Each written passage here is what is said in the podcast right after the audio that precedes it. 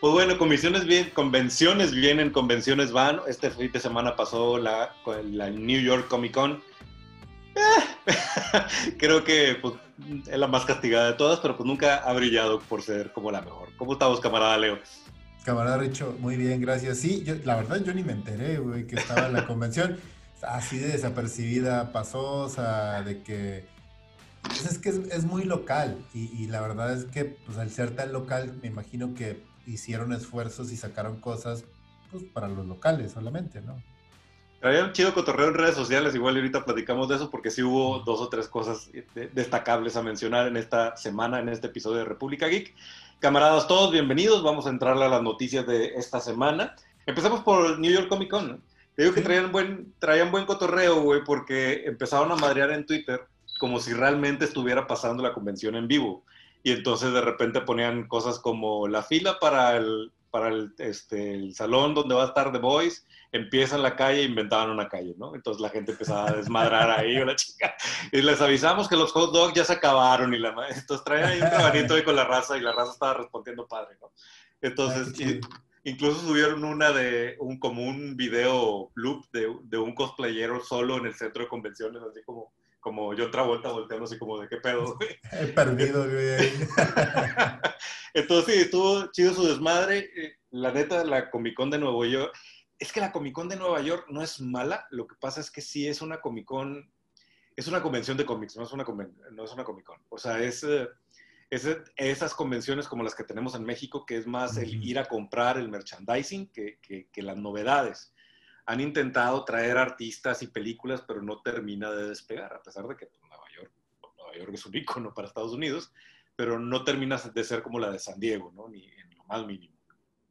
No, sí, se convierte también en una, sí, en una subsidiaria más, o sea, al final de cuentas, porque sí hay, de hecho, pues, prácticamente todas las ciudades grandes en Estados Unidos tienen su propia Comic Con, o sea, ahí está Chicago, está Dallas, está, o sea, y hay unas que sí son medio famosas. O sea, que sí, que sí han crecido realmente en reputación y han tratado de hacer muchas cosas, como por ejemplo la WizardCon es, es, es también muy importante. Claro. Pero sí suelen ser mucho más de nicho, en el sentido de que son más para juegos de mesa o más para cómics. Y, y, creo que la de Nueva York tiene ese detalle, que es muy para cómics solamente. Y ahorita que en el mundo mediático la gente lo que está esperando, por lo menos la gente, eh, digamos, la gran masa. La gran masa, exacto, no sabía cómo mencionarlos. La gran masa que les gustan las películas, que les gusta el universo cinematográfico, les gustan los juguetes, este, pues no, no les atrae tanto, la verdad. Entonces, porque no hay actores. Sí hay artistas, pero no hay actores y no hay casas productoras y no hay esta gran parafernalia que te muestra una Comic Con de San Diego o el evento que hizo DC Fandom, que estaba hecho específicamente para eso, para las grandes masas. Y había ahí dos, tres guiñitos para nosotros los geeks que nos gustan cosas ya de cómics o cosas muy, muy este, específicas, pero aún así todo eso estaba plantado de manera específica porque sabían que iba a haber algo, que hay algo próximamente a nivel ya de o series de televisión o películas o interconexiones o algo por el estilo. También lo que le afecta a la, a la Comic Con de Nueva York es que pues, los grandes estudios avientan todo el asador en San Diego, o ahora DC con su DC este, fandom. Entonces, pues no hay mucho que decir en la, Comic Con de, de, Nueva York. Estuvo, estuvo el elenco de The Boys, hicieron ahí una dinámica padre. Este, y bueno, de las dos cosas que, que, sí vale la pena mencionar que estuvo chido, ya salieron las primeras imágenes y hasta unos clips de lo que va a ser la serie de Hulu sobre Modoc que cabe mencionar que está curioso el proyecto, pero se ve padre porque es una serie animada en stop motion, producida por Stupid Monkey, Stupid Monkey, que son los creadores de Robot Chicken. Entonces, con eso ya sabemos el tipo de serie que va a ser, ¿no? Está chingón porque Modoc se presta para eso, porque es, es, una cosa súper extraña. Para empezar, de hecho, es que suena bien bizarro que lo digamos de esta manera, pero de hecho, Robot Chicken es el universo de Modoc, güey. básicamente es eso, básicamente es eso. Este tema de la televisión interdimensional y el cable y que tienes, que es eso, él es, es eso Modoc, güey, realmente. Entonces no me sorprende para nada que Robot Chicken esté detrás del proyecto, güey. además, el actor que da la voz de modo que es Patton Oswalt, que es bien sabido que es geek, es geek de verdad, le gustan los cómics, es súper fan de Marvel y además él es muy divertido, entonces creo que le va a dar un, un toque bien padre a, a Modoc. Digo, ahí se ven algunos personajes, salen los, los, los, soldados de AIM, que son los que le van a estar ayudando a, a Modoc en estas aventuras, y en el clip, es, es, un cortito el clip y está ahí como discutiendo tonterías, entonces sabemos el corte que va a tener. Sorprende que sea en Hulu. Hulu o sea, logró agarrar dos o tres franquicias de Marvel y dijo, no me las quitas, cabrón. Sí, está bien curioso porque de hecho Hulu ha, ha, estado produciendo y haciendo cosas de muy buena calidad, pero también como ah, es como muy underground porque como, como, solamente está en Estados Unidos, tiene su nicho dentro de Estados Unidos y les va bien, pero realmente pudieran salir muy grande. Una, una, un, algo que hicieron muy bien fue esa sociedad con, con, con Amazon para que Prime pudiera jalar de alguna manera sus streaming pero aún así Hulu debería de despegar de una manera mucho más grande. Creo que va a, tener, va a terminar siendo consumida uh -huh. o comprada por uno de los tres grandes, que pues, en este momento es Netflix, Amazon y Disney. Uno de esos tres va a terminar comprando todo el contenido de Hulu y creo que yo le voy un poco más hacia Disney, porque Disney está moviéndose de uh -huh. manera muy agresiva y que de hecho creo que hay una noticia interesante de eso. Hoy vamos, hoy vamos a terminar hablando mucho sobre Disney y el imperio del ratón, porque nos dio mucho de qué hablar una noticia que surgió hoy en la mañana, pero ahorita, ahorita entramos de lleno a ese tema. Entonces, bueno, Modo parece que va a ser una buena serie. Este, me dejó con un buen sabor de boca lo que presentaron en, en New York Comic Con. Y otra serie animada que se presentó en esta convención es Invincible. Y por fin ya vimos un tráiler y ya vimos el estilo animado de esta serie que de entrada trae un elencazo, ¿no? Y, y Robert sí, Kirkman no aprovechando su poder por The Walking Dead, la serie de televisión. Sí, no mames, o sea, el elenco está impresionante, está súper bien casteado todo. Este, la animación yo le daría como un 8.5, la verdad es que no está tan bien como yo hubiera esperado. Sin embargo, algo sí les tengo que respetar y, y, y, y eso le sube muchísimos puntos es que, valga la redundancia, respetaron el estilo del, del, del autor original, del, del, dibujante original del cómic. Entonces, no está adaptado para que se vea anime o para que se vea manga o para que... No, no, no, es así como está en el cómic, trataron de emularlo animado y, y, eso la verdad sí es de respetarse, eso se me hace chido y le da como que una cierta personalidad, una cierta este, carisma también a la animación. Entonces entiendo que también para hacer animación 2D, pues sí se la pelaron. Entonces, pero creo que te digo, creo que está muy bien hecho y, y aparentemente están respetando muy bien el cómic. Y para todas las personas que no han leído nunca Invincible, no mames, esa pinche serie está bien chingona y te da unas vueltas de tuerca y ojo, es animación para adultos, no es caricatura Exacto. de superhéroes para niños. Exacto. O sea, es... Y 100% para adultos. Yo creo que con lo que experimentaron con The Voice dijeron, bueno, va, o sea, realmente tenemos claro. audiencia y, y va, va, a pegar, ¿no? Que ahorita también hablamos de The Voice, qué buen final. Este, sí. Este, pero sí, digo, a mí también me dejó, la primera vez que lo vi el tráiler, lo vi varias veces para medio analizarlo, y la primera vez dije, ay, la animación está demasiado tradicional, demasiado convencional, pero sí compro lo que dices tú, o sea, están siguiendo el estilo gráfico del cómic, y eso, eso es de aplaudirse. Yo sí quisiera que en algunos momentos le metan un, algo de modernidad, algún detalle que se sienta que, que, destaque y que no termine pareciendo una animación tradicional, aunque la historia da lo suficiente para que deje de ser una animación tradicional. Claro, sí, sí, sí. Entonces, buen lanzamiento. Eh, aún así, cuenta, ahí yo ya estoy a bordo para ver Invincible. Realmente me, me intriga mucho cómo va a terminar esa adaptación y además la fuente es muy, muy buena. Moviéndonos un poco de las noticias de New York Comic Con, otra de las cosas que brincaron en esta semana es que finalmente HBO Max dio luz verde, guiño, guiño, luz verde a la linterna verde. Entonces, este, ya por fin ya es un hecho, sabíamos que estaba en, en preproducción, sabíamos que, que, tarde o temprano íbamos a tener noticias y ya lo hicieron oficial, empieza la producción. Lo que estuvo raro de ese anuncio es que en la sinopsis mencionan que los protagonistas de, de, de, Green Lantern, la serie, son Jessica Cruz y Simon Bass. Digo, Jessica Cruz ha agarrado mucha popularidad últimamente. Simon Bass no se me hace uno de los mejores linternas verdes como para basarlo. Es el más X de todas las linternas verdes que conocemos, güey. O sea, Guy Garner es más divertido como linterna verde. Va a salir Guy Garner y va a salir este, Alan Scott y ya confirmaron que Alan Scott es homosexual, que eso también pues, puede importarle mucho a, ciertas personas, a ciertos seguidores del cómic. Pero lo que Rama realmente llama la atención y nos deja a todos como, what the fuck, es no Hal Jordan, no Kyle Ryan, no John Stewart, cabrón. Los tres linternas verdes más populares, güey, no van a estar ahí. Déjate, déjate los más populares, o sea, los que tienen realmente historias interesantes, que ya tienes toda una trayectoria en los cómics, que ha realmente causado, o sea, un impacto en, en, en, los corps, en los, en los Green Lantern Corps. Y aquí es como que, o sea, ojalá que trabajen con algo interesante, pero la verdad a mí sí me sacó mucho de onda. Pero es que siento como si, es, ¿cómo, explicarlo? Es como si empezáramos ahorita, si empezáramos de cero el, el MCU, el, el, universo de Marvel cinematográfico, pero la primera película va a ser acerca de, o sea, Damage Control, güey. ¿Qué pedo?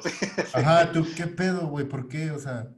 Sí, y no va a aparecer ni Capitán América, ni Thor, ¿no? No va a aparecer Thor, no va a aparecer nadie, o sea, es como así de que tú, espérame, güey, o sea, ¿de qué se trata esto? O sea, ¿cómo, cómo, cómo empiezas a trabajar un universo cuando tus principales protagonistas, o como los personajes más importantes, o sea, los dejas rezagados de esa manera? Porque además son, o sea, son secundarios de los secundarios, güey. Sí, lo que pasa también es que todos estos personajes, Good Garner, Jessica Cruz, Emma Bass, todos ellos, son una referencia después de conocer a los principales. Entonces, de ahí es, como una derivación de, de, cuál es cuál y por qué, pero pues son secundarios, como bien dices tú, son, son los policías que apoyan al capitán, no, no, no, no son el capitán. Entonces, ah, no sé, bueno, también Berlanti está detrás de la producción y, y hemos visto que él ha tratado de hacer obvio porque la tiene las manos amarradas y con el Arrowverse ha tratado de, meter algunas historias más grandes, sorteando el hecho de que no tiene a Batman y no tiene, bueno, ya tiene a Superman, pero no tenía a Superman al principio, pero no tiene a Batman. Y no, no me termina de gustar porque luego Arrow tenía muchas historias de Batman y dices, mm, no, o sea, no, no son de Green Arrow, ¿no? No sé, no sé, pero esto también te deja pensando que probablemente hay un plan y hay un plan para el DCEU, que incluye a Hal Jordan, que incluye a Kyle Ryan y que incluye a, a, Stewart, ¿verdad? Y por eso no los pueden tocar en televisión. Sí, nomás que también en televisión, bueno, a mí parecer hay gente que le encanta el, todo el universo de televisivo de, de Warner Brothers, es el, todo el Arrowverse que le llaman ahora, pero neta, o sea, la verdad es que son, para mí son unas telenovelas gigantescas, güey, y no terminan de ser este universo. Es más, Chill es más de superhéroes que, que, Arrowverse, o sea, que Arrow y que Flash y que, o sea, no, o sea, Supergirl es así como que... Ah. Meto, meto y otro comentario de la New York Comic Con de una cosa que me pareció interesante. En el, hubo un panel de aniversario de Lost y estaba Lindelof y, y no me acuerdo cómo se llama el otro creador de Lost. Entonces están reflexionando acerca del legado de, de Lost porque creo que cumple 10 años, una cosa así en este año. Y una de las preguntas que les hicieron fue cómo reimaginarían Lost si lo hicieran hoy, ¿no? De entrada empezando con el, con el COVID, ¿no? Y, y cómo ciertos temas o ciertas cosas que pasan en Lost tendrían como todavía más fuerza, ¿no?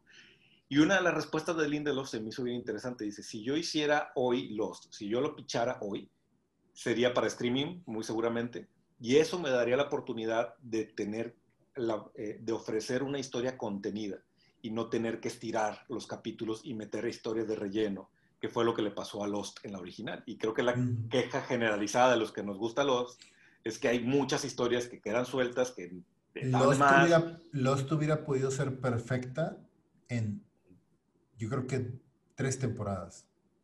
Y eso tiene mucho sentido, cabrón. Dice, sí, cierto. O sea, Lost estaría mejor si no hubieran tenido que estirarlo, que es lo que normalmente pasa cuando haces televisión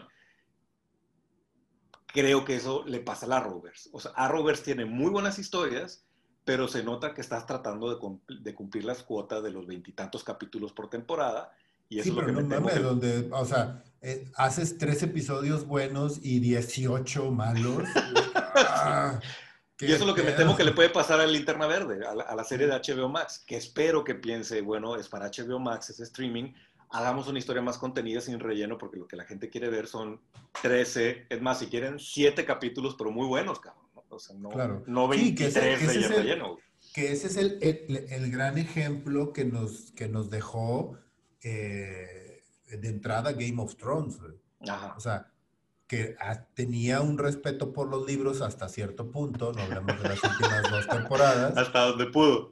hasta donde pudo, y, y se notaba porque no, no había una cuota, o sea, no había una cuota de que, ah, es que son 15 episodios, no, güey, o sea, el libro y la temporada me dio para 10 y se queda en 10, me dio para 12, se queda en 12, me dio para Exacto. 8, se queda en 8, güey, así. Creo que eso es un gran valor que deberían de aprender muchos de las personas que ahorita están trabajando precisamente para que no se sientan limitados. El propio Lindelof lo hizo con Watchmen. Con. Watchmen. Ajá, Y- eso- Después de esa declaración tiene sentido que él dijo, no, yo hago una serie de Watchmen y ya acabé, porque esto es lo que quiero contar y listo, no me, no me hagan estirarlo porque la voy a regar otra vez, ¿no? Entonces, Sí, sí, sí. creo que bastante respetable su opinión, tiene más sentido que, que quiera respetar no hacer una segunda temporada de Watchmen, y tiene mucho sentido observar esto en lo que está haciendo Warner, porque es cierto, o sea, no necesitas llenarme de episodios, cuéntame la historia en los capítulos que tienen que ser y listo, tan tan se acabó, ¿verdad? y ya veremos si después hacemos segunda, tercera temporada. Sí, hay, hay, hay personas que lo, lo- lo manejan muy bien y que han tenido ese respeto por su trabajo y por los personajes que han desarrollado. ¿Saben, ¿Sabes quién lo hizo también muy bien? Este güey que hizo Avatar. O sea, no, no estamos hablando de James Cameron. ¿no? Ah, el otro Avatar, el Avatar bueno, A- de sí, el Avatar bueno. De pero no Avatar, el del cine. exacto. La leyenda de Aang, la caricatura. Ah, ok, yo Hace- pensé que le ibas a echar hace- flores a Jamayal. ¿a ¿Cómo se llama? Ja- Jamayal. Ja- Jamay. No sé cómo se dice, güey. El de güey de Unbreakable, güey. Shyamalan. Shyamalan, ese cabrón. Este, no, no mames, o sea, sí, eh, varios pecados ha cometido Shyamalan en su vida y uno de ellos es haber aceptado hacer esa película. Es una cosa espantosa, güey. No, no, estoy hablando de la serie de televisión de. Nickelodeon. Eh, el creador, la primera, la primera serie, que es la de Ang, la de The Last Airbender, fueron tres temporadas, pum, se acabó, güey. Y se acabó y se chingaron todos, es la historia que quiero contar. Y lo hace bien chingón y se espera como siete años después para sacar The Legend of Korra. Y también es lo mismo, se acaba aquí, se acaba y se chingó. güey. Y Nickelodeon, güey, es mi serie, mi caricatura que más ve todo mundo. güey. Haz más temporadas. No, güey. Ya. No, esta es la historia y aquí se acaba y se acabó, güey, ya. Bastante respetable cuando un creador hace eso, ¿no? Ujú. Por- Porque sí, la verdad es que típicamente cuando tratan de estirarlos es cuando se va al carajo, ¿no? Clone Wars, Clone Wars tiene demasiados capítulos de más. Sí, tú podrías Sí. resumir Clone Wars completa en dos o tres temporadas y, y lo mejor de la serie estaría ahí, ¿no? Pero, Sí. pues bueno, esperemos que Green Lantern de HBO Max sea un- una buena serie. no sé. Esperemos que sea algo, que sea algo decente y bueno, ya, Si no, pues bueno, multiverso, ¿verdad? yo creo que ya todo va a ser se va a resolver así, listo. sí, exacto. Yo ya, yo, yo ya no, yo ya no creo en Warner. y digo, esperemos que nos caiga en la boca en el 2021 con todo lo que tienen preparado. Que también otra de las grandes noticias de esta semana es todo se retrasó. Todo. Menos sé, Wonder o sea, Woman.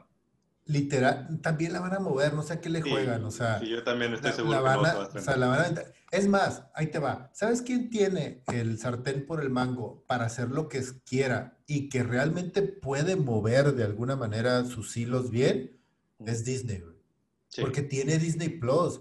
Y, Sí. y el siguiente mes, Disney Plus va a estar literal, o sea, liberado en un chingo de países, incluyendo México. Ponle pausa a Disney Plus. Ahorita le entramos a ese tema. Ajá. Aguanten, camaradas. Ahorita le vamos a entrar duro al, al tema de, de Disney Plus y todo el, el plan que parece que viene para, para el mundo y, y nuestras franquicias favoritas. Pero sí, sí, o sea, creo que el, Warner está en problemas porque tiene con qué. Digamos que la mitad del 2020 empezaron como muy fregones porque ellos ya tenían todo preparado, DC Fandom, este, salió la idea de, bueno, vamos a soltar el Snyder Code. Va, ¿no? Pero ya llegaron a topar a donde topó Disney, que dijo, Ay, aquí tengo esta película y no la puedo estrenar porque si no se me va el carajo la taquilla, ¿no? Y están tercos porque Wonder Woman ya la tienen lista y, se ve que confían en el proyecto y dicen que en diciembre la van a soltar. Yo también opino como tú, no creo que la suelten en diciembre, no está pasando nada en taquilla, la gente no está yendo al cine, no la van a arriesgar. Sí, yo, siento que, fue eh, eh, uno de los errores más grandes de Hollywood fue haber soltado Tenet en el cine pues fue el gran experimento y como Tenet no funcionó, ahí fue donde todo el mundo se acobardó y dijo, no, sabes qué, mejor me espero tantito. Y eso le está partiendo el queso a los cines, ¿no?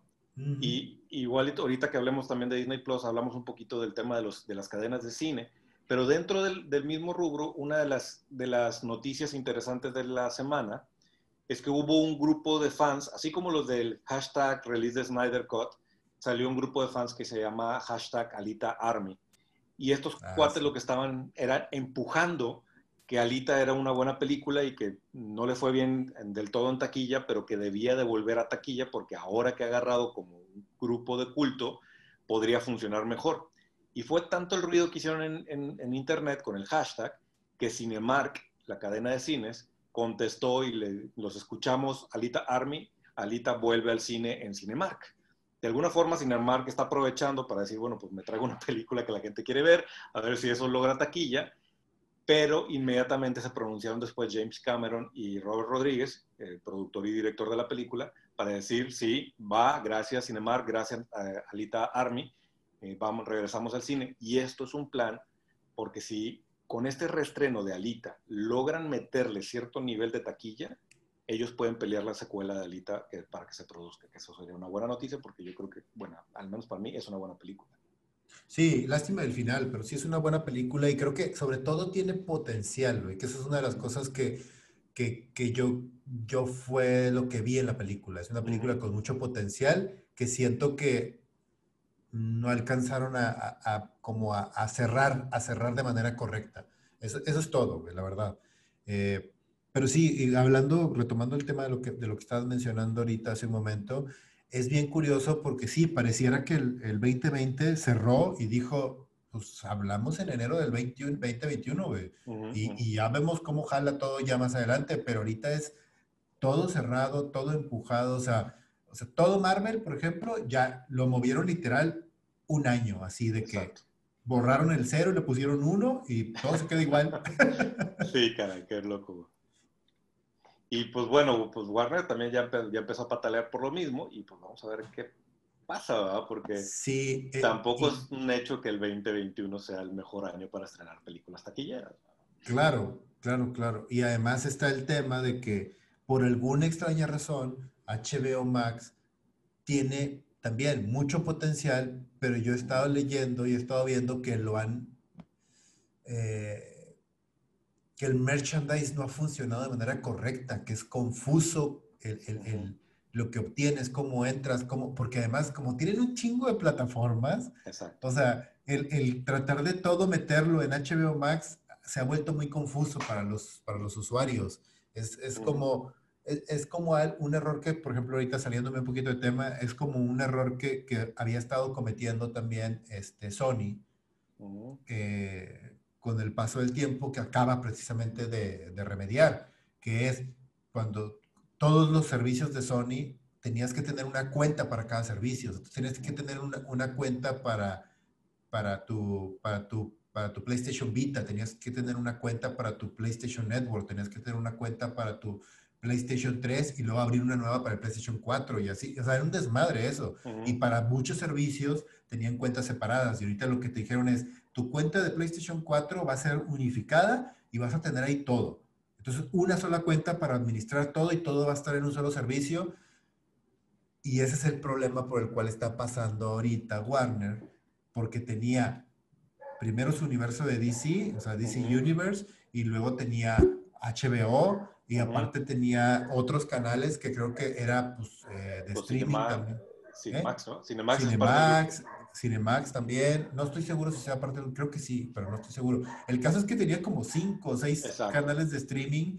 Entonces, al tratar de juntarlos, de acomodarlos todos, es donde se vuelve confuso para las personas, porque pues yo ya pagué por un servicio, ya tengo la cuenta aquí, ¿cómo le hago? O sea, ¿me vas a agregar eso para acá o me tengo que salir y meterme acá o qué onda? Aparte vende el canal en, Amazon también, HBO, entonces, bueno, espérame, yo lo estoy pagando en Amazon, entonces no tengo HBO Max, ¿qué, qué está pasando, no? Sí, sí, sí. Sí, está, está confuso para ellos y lo tienen que arreglar porque la batalla se va a venir muy buena por el streaming con todo lo que pasó en el 2020 y lo que, por cómo se perfila la industria en el 2021, la gran batalla se va a dar en, en streaming. Y pues bueno, HBO Max está basándose todo en multiuniversos y eh, creo que también la, siguiente pelea interesante que vamos a ver es quién plantea mejor el multiuniverso, si, si DC o Marvel. Y ya nos habían dicho, con el puro título de la película de Doctor Strange, The Multiverse of Madness, ya nos habían dicho fans de Marvel, ahí viene el multiverso en, en las películas, ya estamos listos para entenderlo después de lo que pasó en Endgame. Pero con lo que acaban de anunciar de Spider-Man, yo creo que ya queda más que confirmado para dónde viene la jugada y está cabrón. Doctor Strange va a ser parte de Spider-Man 3. Electro, bueno, Jamie Foxx regresa como Electro a Spider-Man 3. Y también, Y también Kate Simmons, está el rumor de que lo han estado casteando para entrar como Jameson como JJ James. Salió en, la, escena en, eh, en credits de Spider-Man 2. Ajá. Y ya ah, qué chido que volvieron a poner al mismo actor, pero ahora, a ver, Jamie Foxx, J.K. Simmons, aquí hay algo, cabrón. Y luego de Doctor Strange metido después de una película de, de multiversos. ¿Spider-Verse? ¿Estamos a punto de ver Spider-Verse en, en, las películas? Pues suena bastante interesante, güey. O sea, suena bastante, bastante interesante. Y, y puede ser un juego ahí en el que en el que, por ejemplo, puede Sony hacer varios trucos, o sea, sacar varios, varios trucos como mover a Venom de su universo al universo actual. Que también mm, se nos olvida, pero se supone que ya debimos de haber visto Morbius, pues, tampoco se estrenó. este, y en los trailers de Morbius eh, se hizo un gran revuelo porque hay una imagen de Spider-Man con el traje de Tobey Maguire. Entonces no sabemos si Morbius está en el universo de Marvel o va a estar en un universo alterno de Sony y luego van a empezar a jugar con esos multiuniversos. ¿Quién sabe? Pero está interesante ese asunto. Eso puede ser una cosa bien interesante. Secret Wars. Secret, Wars. ¿O qué pasa si el Spider-Man del, del MCU en realidad vive en un universo y luego viaja al universo Sony, donde está Miles Morales quizá, y, ahí está Venom, y ahí está, no sé, pero esto se va a poner bien loco. Yo no sé si todo el, el, cualquier seguidor de, del cine de, superhéroes pueda masticar eso, esto que estamos a punto de vivir, pero... Pues, Yo creo que sí, güey. Spider-Man in the Spider-Verse fue súper bien recibida y la verdad está muy bien explicada y es muy fácil de entender, güey. Entonces, ya con ese proceso detrás, Sony dijo, va, güey. O sea, se me hace que Spider-Man de Spider-Man fue un experimento para ver si podían jugar con eso. Y luego Jamie Foxx también se aventó la de publicar en sus redes sociales una imagen de un arte conceptual donde se ven tres Spider-Man viendo hacia el cielo en una especie de apertura así como de, de, agujero negro. y, luego, y luego la borró inmediatamente. Entonces, realmente vamos a ver a Tobey Maguire en, en Spider-Man. Vamos a ver a los tres Spider-Man juntos, cabrón. Eso va a ser una pinche locura de taquilla, güey. A huevo, cabrón, ¿no? Imagínate que se traigan al actor de la serie de los ochentas, güey, que también aparezca ahí. Estaría con madre, güey. O metes un oriental, güey, para que haga Spider-Man japonés, cabrón. Que sea cualquiera X, no importa, güey, pero está. Pues es la chavita, pues es la chavita con el mecha, güey, acuérdate. No, pero la, de la serie japonesa, que también ya dicen que va a salir el, el, personaje, el Spider-Man de la serie japonesa, que tiene un robot y la chingada, va a salir en, en Spider-Man Into the Spider-Verse 2, güey. Eso qué chingón. Entonces, también te la puedes jugar y traer eso, güey. Entonces, está bien loco este pedo, güey. Pues vamos a ver qué pasa. Digo, a mí sí me emociona, me parece que al principio sí podría decir, no, güey, quiero ver más películas de Spider-Man, pero creo que ya vimos suficiente Spider-Man, ya podemos avanzar en esto y, tener otro tipo de historias, ¿no? Sí, que eso a, a, mí, por ejemplo, se me hizo el gran acierto, la cosa más maravillosa del planeta, que cuando presentaron a Spider-Man en, en, ¿cómo se llama? En Civil War, en Captain America Civil War, que entró de lleno, o sea, ya no presentamos el origen, ya no tengo, ya no tengo que explicarte nada, güey. Entonces está genial eso. Se me hizo bien chingón. Y la verdad es que a lo mejor mucha gente no va a opinar igual que, mí, que yo, y güey, probablemente tú no. A mí Andrew Garfield se me hacía un buen Peter Parker, güey. Las historias no estaban chidas. Sí, lástima, lástima que le tocó lidiar con dos de las peores películas de Spider-Man, sobre todo la segunda, pero, pero sí, él era un buen Spider-Man. Sí, cierto. Que regrese Emma Watson como Gwen Stacy, güey. Que, que, sea Spider-Gwen, o que sea Spider-Ghost creo que no sé si, si les brinque mucho la edad de ella ahorita, porque Spider-Gwen es literal de 15 años, igual que este chavillo. Puede ser una Spider-Gwen de un universo alterno. y entonces ya, que salgan todos de la pinche película, ¿no? Está con madre, o sea, esto nos da mucho para especular y lo que sea, si juntan a, Tobey Maguire, este, Andrew Garfield, este, con el, el Spider-Man del, del, del MCU, güey, hijo, güey, va a ser un trancazo. Igual que va a ser el trancazo de ver a Michael Keaton junto con Ben Affleck, que, eso también es una cosa que me da muchísima curiosidad. Sí, a mí también.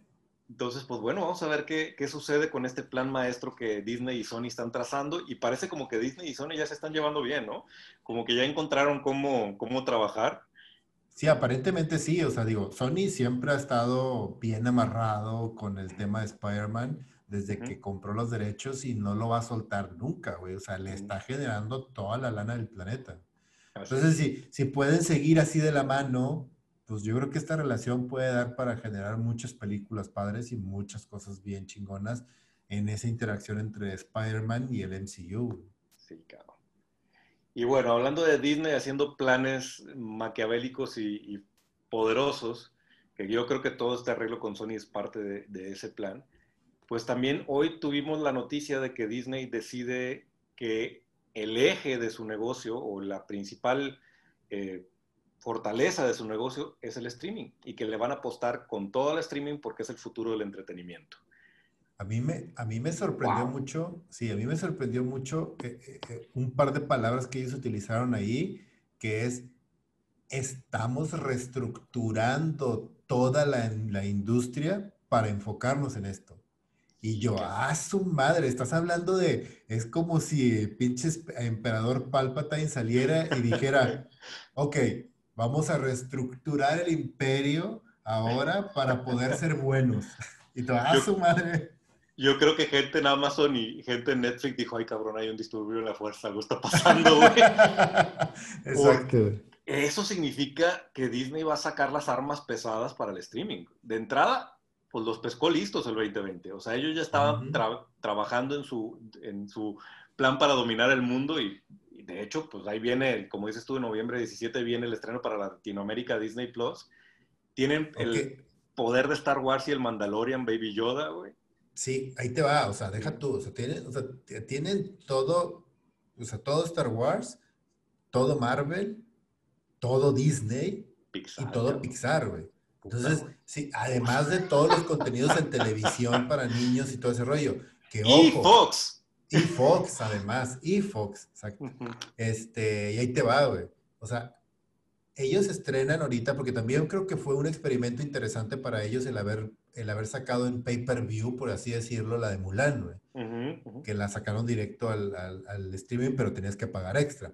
Ajá se va a estrenar, se abre el canal en México, o sea, se abre el canal en, muchos países, incluyendo México, ahora en noviembre, y a la semana, a las dos semanas, sale Mulan en estreno en Disney Plus gratis, o sea, ya dentro del proceso, y acaban de anunciar que Soul, la nueva película de Pixar, en diciembre 25, también sale en streaming como estreno en streaming sin cobro extra ni nada. Entonces, eso para ellos ya significa un cambio de mentalidad de las taquillas a la chingada. O sea, a mí me interesa que 50 millones, 100 millones de personas me estén pagando sus 10, 15 dólares mensuales. Eso me es, me es más redituable en este momento a mí que tratar de meterlos a todos en una sala de cine, porque eso no va a pasar ni en un mes ni en un año. Claro. O sea. Y, lo del Baby Yoda no les vuelve a pasar, cabrón. ¿eh? Ah, eso de tener un IP que te da todo eso en mercado, mercadotecnia y que no lo tengas listo una vez que se estrene, no les vuelve a pasar nunca, cabrón.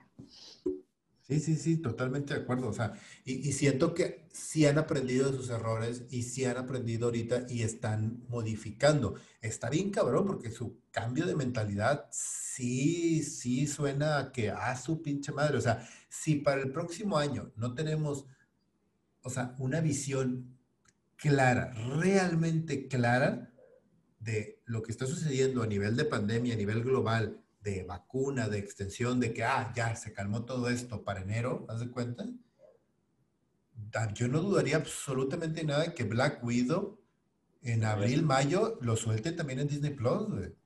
Porque lo interesante también es que esto se conjunta con el, el hecho de Kevin Feige haciendo televisión. O sea, sabíamos que los proyectos de, de, Disney Plus de Marvel no iban a ser cualquier serie de televisión, sí, iban a ser productos como entre cine y entre televisión de muy buen nivel. Entonces ya lo están haciendo, y ya tienen los productos, y ya tienen los personajes, y ya tienen el universo, ya tienen el reconocimiento de, de, todo el consumidor. Tienen todo para partir madres. O sea, yo creo que ahora sí, aquí sí, Amazon y Netflix sí tienen que empezar a decir, cabrón, ¿qué vamos a hacer, güey? Sobre todo Netflix, sobre todo Netflix, porque, o sea, Amazon, Amazon lo está haciendo muy bien, le falta, le falta algo, no sé qué de entrada le falta, le falta una, ¿le falta qué, perdón? La franquicia, güey. Más allá de la franquicia, fíjate que hay The Voice van a hacer un spin-off, pero The Voice no te aguanta. Ah, sí, hay, hay un tema de, de, de, administración de franquicias y de su interfase que no termina de hacerme clic, porque yo, o sea, yo cuando veo algo de, dentro de Amazon Prime, soy fan y veo eso, pero la el, API, o sea, la, infraestructura de tecnología que tienen, no me permite o no me facilita lo que todos hacemos en Netflix. En Netflix literal te puedes pasar media hora buscando qué ver. Así, de que, ah, esto no, esto no, esto no. Amazon no puedes hacer eso. Es tan, tan rudimentaria su, su, su interfase que es, quiero ver esto, y no te sales de ahí porque no hay otra, porque no, no, no te deja la, la, la, la, aplicación navegar de manera intuitiva y fácil para encontrar nuevos productos. O sea, eso le está pegando muy fuerte a ellos. Y también tienen hits aislados, o sea, entras a ver Good Omens, se acabó Good Omens, me voy entro, entro, a ver The Voice, acabó la temporada, me voy. No hay algo que me mantenga ahí, ahí, ahí como Netflix. Entro a ver, entro a ver Jack Ryan, que a mí la serie se me hizo padre, se me hizo padre, pero, pero nadie ha hablado de ella precisamente por lo mismo, porque está como que perdida en medio de, de ¿cómo se llama? De, de, la propuesta de Amazon. También, o sea, este, The Expanse está dentro de Amazon y nadie la está pelando y es una gran serie de sci-fi, güey, gran, gran serie. Entonces, siento que es, e, es parte de, es parte de su, de, te digo, de, de, su interfase, no sé qué tiene, o sea, literal, debería de copiársela de Netflix, güey. Sí, sí, tiene razón, no es fácil. O trabajar en algo mucho mejor, güey. No, hay no es fácil descubrir cosas en Amazon. O sea, tú llegas a Amazon buscando algo que te recomendaron o que tienes curiosidad de ver, pero no descubres como en Netflix, ¿no? Sí, no, y, y la AI de Netflix hace mama, o sea, está bien cabrona, porque todo el tiempo te está poniendo ah, te recomendamos esto, ah, este es el estreno, ah, esto es esto. Y toda su organización es súper fácil de navegar y te, y te deja, te digo, si no encuentras nada, te puedes entretener nomás navegando una hora a ver qué veo. Exacto. Y eso súmale que, pues, bueno, ni, Netflix ni, ni, Amazon tienen una franquicia cohesiva como Star Wars o como Marvel, ¿no? Pixar también, que son un montón de, de, de, personajes y, y, e historias. Entonces, yo creo que también ahorita le va a empezar a doler a Netflix haber perdido su, universo Marvel, que dentro de lo que cabe, bueno o malo, Daredevil es genial, güey, Jessica Jones más o menos, las otras, gracias, bye. Pero aún así, pues nos traías brincando de serie en serie, ahora se estrenó Luke Cage, y ahora se estrenó Iron Fist, y ahora... Eso es lo que creo que Disney Plus va a ser una cachetada una vez que agarre ritmo, ¿no? Va a ser una tras otra, una tras otra, una tras otra. Y entonces... Sí, porque es mantener a la gente atenta y, y, el hecho de que estén interconectadas las series, eso ayuda muchísimo también. Así es. Y luego, pues Disney, si sabe hacer algo, es hacer merchandising. Entonces, una vez que empiecen a, decir, bueno, entonces ya no es el cine, sino es el streaming, mi, fuente principal de merchandising, agárrate con toda la bola de cosas que vamos a ver de Star Wars y de Marvel en, todo el tipo de mercancía que nos encanta comprar y gastar dinero inútil. Este, y, ahí está, ahí está el poder. Entre eso, los derechos de transmisión en otros países, Disney tiene arreglado su problema de no taquilla y no cine de aquí hasta que el COVID se desaparezca. Claro. Pero el madrazo para Netflix y, el, y para Amazon va a estar bravo, que no va a ser, no va a ser fácil de competir contra, contra lo que ellos traen. ¿no? Sí, de acuerdo. Y luego también nos suma el hecho de lo que ya, hemos, ya se ve como una muerte cantada. Lo, escuchaba en un podcast y, como frase se me hizo muy, muy cierto. Dice, no salimos de esta sin ver caer a una de las grandes cadenas del cine. O sea, es un hecho que el cine, el gran megaplex, como estamos acostumbrados de 12 salas, ya no va a existir. No sé en qué momento, cómo, pero ya no va a existir. Sí, va a cambiar radicalmente.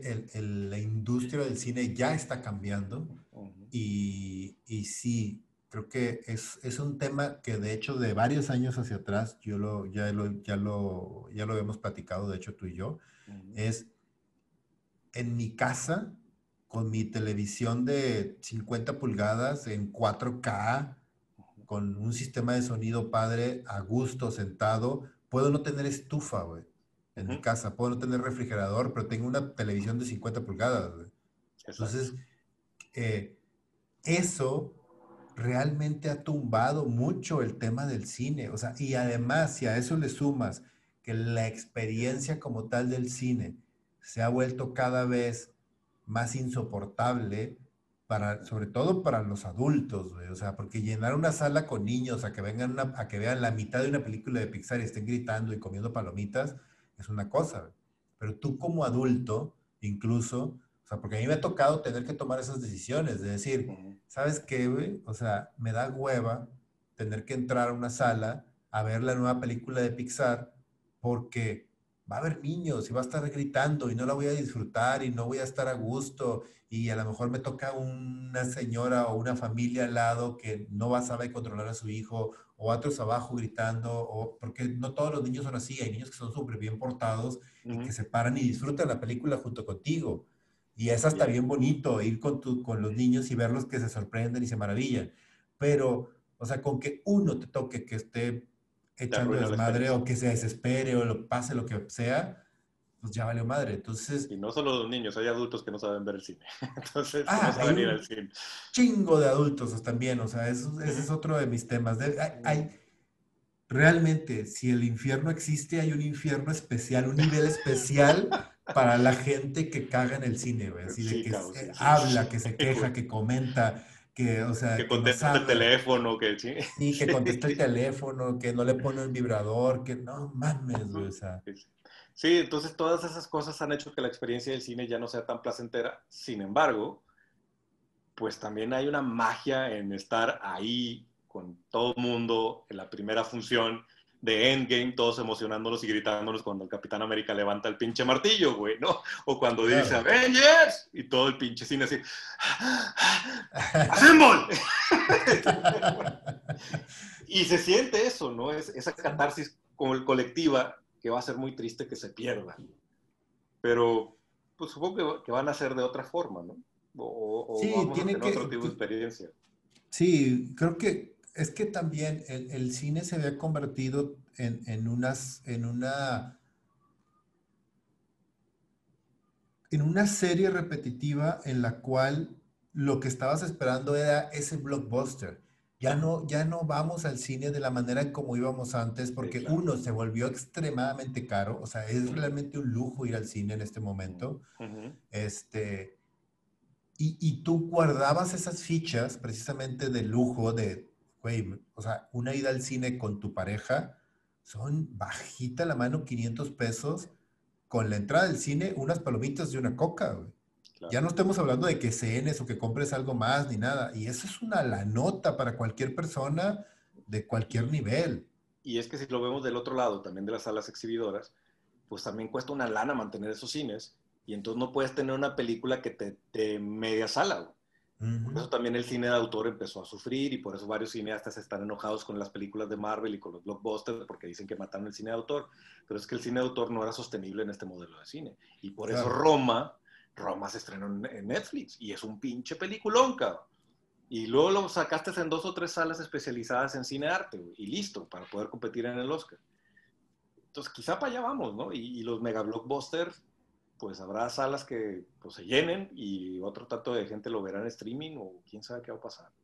Sí, a lo mejor también el, el modelo del cine cambia precisamente para eso, para que literal sea exclusivo para esos blockbusters que quieres disfrutar en gran pantalla. O sea, porque obviamente hay películas que sí, o sea, yo hay películas que digo, esta película fue hecha para verse aquí, para verse en una pantalla gigante, para verse. Alita, este, la misma Liga de la Justicia, aunque no te haya gustado, es, era una película para verse en pantalla grande con sistema estéreo, no para verte en tu casa por, por más. No, y estamos hablando también de un nivel de cine que, vale la pena y que está hecho y construido de esa forma también, como Dunkirk, o sea, o sea el mismo, o sea, el mismo Inception, o sea, es, eh, son películas que realmente dices, güey, esto no se hubiera disfrutado de una manera, de otra manera más que en el cine. 1917 es una pinche obra maestra, güey. Y verla en el cine es realmente, dices, güey, para esto se hizo el cine, para eso están estas pantallas gigantes, güey. Exactamente. Vale mucho la pena, o sea, así como vale la pena ver Lord of the Rings, así como vale la pena ver Star Wars en una pantalla grande. Correcto. Pero probablemente lleguemos a ese punto, a, que las salas van a cortar esa extensión de, ya no puedo tener 12 salas para llenar 5 con un blockbuster y las otras 5 con peliculitas chiquitas para mantener vivo de alguna manera el resto del cine. No, ahora seguramente van a ser tres, cuatro salas gigantescas, bien hechas, en donde vamos a ver eso, el nuevo estreno de Star Wars, donde vamos a ir a ver nomás la nueva película de Marvel, y, y, pero el gran revenue va a ser a través del streaming. Y del merchandising, de todo lo que hay alrededor de las grandes películas. Y yo no sé qué, qué efecto va a tener esto en el cine mexicano, que de por sí pues chingado. este, a ver si, si encontramos una más. ¿Existe el cine mexicano? Güey, ¿no viste Cindy la Regia? De hecho, sí la vi, güey. Sí, también yo tuve que hacer el experimento, güey, porque respeto mucho Pocamonga, pero hijo, qué mala película, güey. Qué mala película, pero bueno, ok. pues bueno, así las cosas. Disney parece ser como una, un, animal herido y sabemos que los animales heridos son muy peligrosos. Entonces, ahorita va a buscar cómo alimentarse a como de lugar y yo creo que se va a llevar de encuentro a varios jugadores, ¿no? Esperemos que no sea ni a Amazon ni a, Netflix, que también están haciendo las cosas bien, pero sí se va a poner muy, muy, muy fuerte. Y si HBO Max le agarra la onda, hijo, ¿qué, qué año vamos a tener en el streaming, cabrón? Sí. Y hablando de streamings, pues, ¿qué te parece si terminamos con nuestras conclusiones del final de temporada de The Voice, cabrón? Qué cosa, Sí, o sea, de hecho, la, segunda temporada, no sé si me gustó más que la 1, pero está prácticamente al mismo nivel que la 1, O sea, eso me gustó mucho. Fuera de un par de episodios, porque esto también lo siento, volvió, creo que pecó un poquito también de esta parte de siete, de, que fueron ocho, ocho episodios, ¿verdad? Fueron la temporada. Que creo que si lo hubieran hecho de seis, hubiera estado casi perfecta, güey siento que hubo un par de episodios ahí de relleno donde no pasó mucho, o lo que pasó lo pudiste haber metido en un side story de otro episodio sin mucho bronca. Yo creo que fue también para meter a Stonefront bien, o sea, como que estaban, no se querían arriesgar de que Stonefront no se entendiera. Que, que no tuviera, el, sí, por el final, exactamente, que tuviera el peso que tiene el personaje. Pero siento que aún así sí hubieran podido haber desarrollado el personaje bien, pero bueno, ok, va, o sea, te la compro. Porque ocho episodios... sin spoilers, ¿eh? no tengamos spoilers. spoilers Sí, sin, sin este, ocho episodios se me hace una, una serie bastante compacta, bastante bien hecha, que te puedes aventar y recorrer de manera práctica en un fin de semana. Y hasta te quedas con ganas de más, cabrón. Ah, exacto. Ahora, temporada, güey. Hay, hay varias cosas que maneja de manera muy interesante, pero me sigue sorprendiendo cómo en un papel aparentemente principal slash secundario, Homelander mames, güey. ¿Cómo se llama el actor? No me acuerdo. Se lleva la serie de una manera. Ese güey es una vena, güey. Sí, está bien cabrón. O sea, es, o sea, piensas en, la, en, la, en The Voice y lo único que piensas, lo único que te acuerdas son escenas de este güey. Sí, cabrón. Está bien cabrón. O sea, sí está muy bien trabajado. se pone a la altura de Carl, de Carl Urban, cabrón como Butcher, que tienes un actorazo haciendo un papelazo, güey, y pues tienes un villano que se le puso al frente y esto, ay, güey, Sí, está, y, aparte creo que está muy chingona la conclusión. O sea, creo que llegaron a un punto, a un punto medio en donde sí puedes vivir con, e, con esa conclusión a pesar de lo que sucedió y dices tú, ok, va, sí, está bien. O sea, es, es el, es muy salomónico este pedo, pero sí te la compro, güey. O sea, sí está bien hecho, sí está bien. O sea, sí. Y, y el, el, equipo ya no podía seguir en el mismo nivel. O sea, ya habían llegado demasiado arriba como para mantenerlos ahí. La, la, dinámica de Frenchy con Yumiko, ¿verdad? Sí. La dinámica de Frenchy con ella, en esta temporada lo manejaron bien chingón también. Se me hizo bien padre hay dos cosas de las cuales yo me tengo que quejar solamente, y no sé, los, nuestros camaradas cuando ya la vean, terminen, sin spoilers, este, nos puedan decir, dos personajes que creo que no terminaron ni de cerrar ni de trabajar, o no terminaron como de, de desarrollar o, o explotar de manera adecuada. Uno es MM, o sea, Mother's Milk, Siento que lo dejaron rezagado. Ah, tiene intervenciones muy pequeñitas. No brilla en esta temporada. Que son buenas las intervenciones pequeñitas, pero no brilla absolutamente nada. Y el otro, que tiene intervenciones bien interesantes, pero se me hace completamente desperdiciado y ojalá que hagan algo con él en la tercera temporada, fue Black Noir. Sí, también, también siento como que, no sé si te lo están planteando como para algo muy cabrón en la tercera temporada o dijeron, ay cabrón, se nos está olvidando, hay que meterlo, hay que meterlo, pero sí, sus intervenciones son muy chingonas, cabrón, muy, muy. Sí, pero al mismo tiempo es como, como esta parte de que, de, de ese pico, de que llegas y dices, no mames, no mames, no mames, y lo, lo apagan. Tú, ay, güey, y dos o tres veces hacen eso en toda la temporada. Entonces es como que no llega a culminar realmente esa parte. Entonces siento que lo desperdiciaron o no lo explotaron o no sé qué pasó con... es el Boba Fett de The Voice. Es, el Boba Fett. Todos sabemos que la mueve, güey, pero no lo hemos visto hacer nada todavía, ¿no? Ajá, sí. Sí, y bueno, y ahorita que dijiste no mames, yo creo que este final de temporada es el episodio que he visto en televisión que me ha hecho decir más no mames uno tras otro, güey. No mames, no mames, güey. Está muy bien construido el último episodio. Realmente te deja arriba, sí te deja con ganas de ya, güey, aviéntese la tercera temporada, por favor. Y hagan el spin-off y hagan más, cabrón. Sí. Ese está bien interesante porque este de hecho, lo estaba viendo con mi novia y, me dijo algo bien curioso ella cuando, porque de repente, ya sabes, ella no, no, no, no, lo, no lo estaba viendo conmigo, sino se sentó conmigo cuando estaba viendo los últimos dos episodios. Y me dijo, no puedo, güey. O sea, me dice, no puedo con esto. Es, es demasiado real. Es demasiado real para ser de superhéroes. Y, creo que ahí es donde está su magia. Ahí es donde está la parte bien interesante de The Voice que, por ejemplo, en las películas de Marvel, en las películas de DC, por más oscuras y por más esto que sean, no tienen ese grado de, realidad, de, de, ser tan imperfectos y tan humanos todos los personajes, güey. Exacto. De Butcher en esta temporada es un hijo de puta bien cabrón. Peor que Homelander, güey. Ah, sí, güey. Sí, güey. hay dos, dos momentos que digo, puta madre, güey. Y Homelander también hay momentos donde dices, puta, pobre vato, güey. Ajá, exacto, sí. Sobre todo cuando conoces su historia que nos contaron en la primera temporada y ahorita con todo lo que sucede y todo lo que hacen.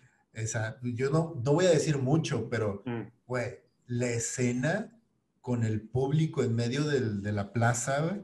wow, en el, sí. En el segundo tercer episodio, no me acuerdo cuál es. Yo sí me quedé así de que. Ah.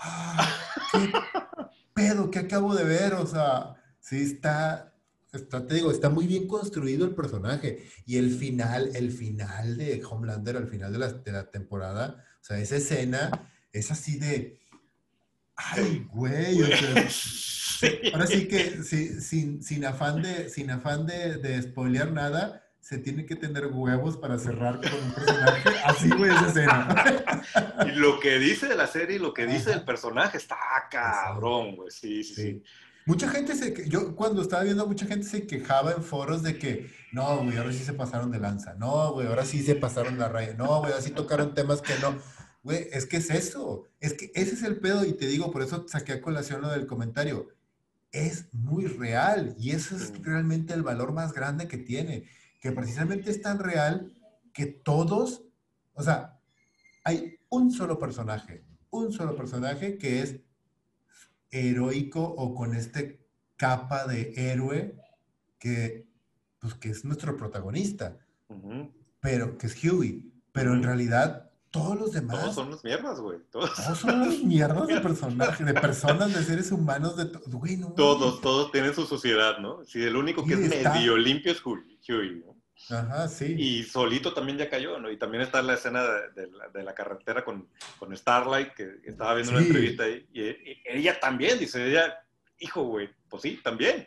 Lo que dice, lo que dice cuando estaba enfrente de ahí, lo que dice, lo que estaba pensando yo en ese momento de que, ah, pinche pendejo, o sea, e, esa parte, ¿por qué? ¿Por qué estás haciendo esto? ¿Estás pendejo qué? O sea, sí, sí, sí. Y, el mundo así de mierda, güey. Cuando es muy, muy bueno, te llevan de encuentro y terminas, terminan haciendo ciertas cosas mierdas, güey, porque así es el pinche mundo, ¿no? Entonces, The Voice creo que es la mejor la mejor, el mejor retrato de cómo se vería el mundo si realmente existieran superhéroes. Cada uno de los personajes está increíble, también tiene un mega casting, güey. Es impresionante cómo todos son impecables en, su papel. Entonces, y, pues... y, el, el, el, final final, los últimos 10 minutos, no, los últimos 5 minutos son mega reveladores, y te abre la puerta así de que, ok, va a haber un cambio drástico, va a haber una dinámica diferente en una tercera temporada y sí va a ser un reset para la serie. O sea, eso está bien interesante. O sea, sí te, sí te abre un panorama bien chingón de la serie. O sea, ese, ese rollo de, híjole, el final con... Ah, está, está, bien chido, güey. O sea, las, pues las, o sea, toda la situación, o sea, te digo, los últimos cinco minutos, esos cinco minutos son así de... Sí, cierra, cierra increíble la serie, te deja muchos cliffhangers, o sea, cierra todos los temas de la temporada, que eso es algo difícil, y luego te abre muchos cliffhangers que dices tú, hijo, güey, necesito ver qué va a pasar, cabrón. Sí, porque todo el mundo se había, se había, olvidado de lo que pasó en la, en, en, la corte. Se llama? En la corte hasta los últimos cinco minutos. ¡Oh! Y en esos cinco minutos cuando hizo, ah, tu madre, sí es cierto, o sea, qué pedo, o sea, ya se me había olvidado esta madre. sí. Pues bueno, bueno, creo que muy contentos los dos, supongo, eh, con la última temporada, bueno, la segunda temporada de The Voice y deseosos de ver la tercera. Quiero ver Invincible y quiero ver todo lo que está trabajando Amazon porque ya encontraron. De hecho, estaba leyendo que The Voice en Views está dándose madrazos con las principales series de Netflix. Entonces, ya llegaron. Ya no más cuestión de, de, de, mantenerse ahí y que la gente empiece a voltear a Amazon de que realmente hay productos de calidad y series de calidad ahí. Sí. Pues bueno, yo creo que con esto cerramos el episodio, bastante completo, cubrimos muchos temas, noticias y, reflexiones. Les recordamos que nos sigan en nuestras redes sociales y que nos recomienden. Si nos estás escuchando en un reproductor de, podcast como Spotify, suscríbete para seguir escuchando nuestras transmisiones. Si estás en YouTube, prende la campanita, suscríbete y préndete la campanita para que te avise cuando hay nuevo video. Y avísale a tus amigos que existe este canal donde estos chavorrucos están hablando de estas cosas que parecen que no tienen importancia, pero sí la tienen para el mundo. Camarada Leo. Todo lo que dijo él. Camarada Richo, un gusto como siempre. Este, y pues nos vemos en el siguiente. Camaradas, todos nos vemos en el siguiente República.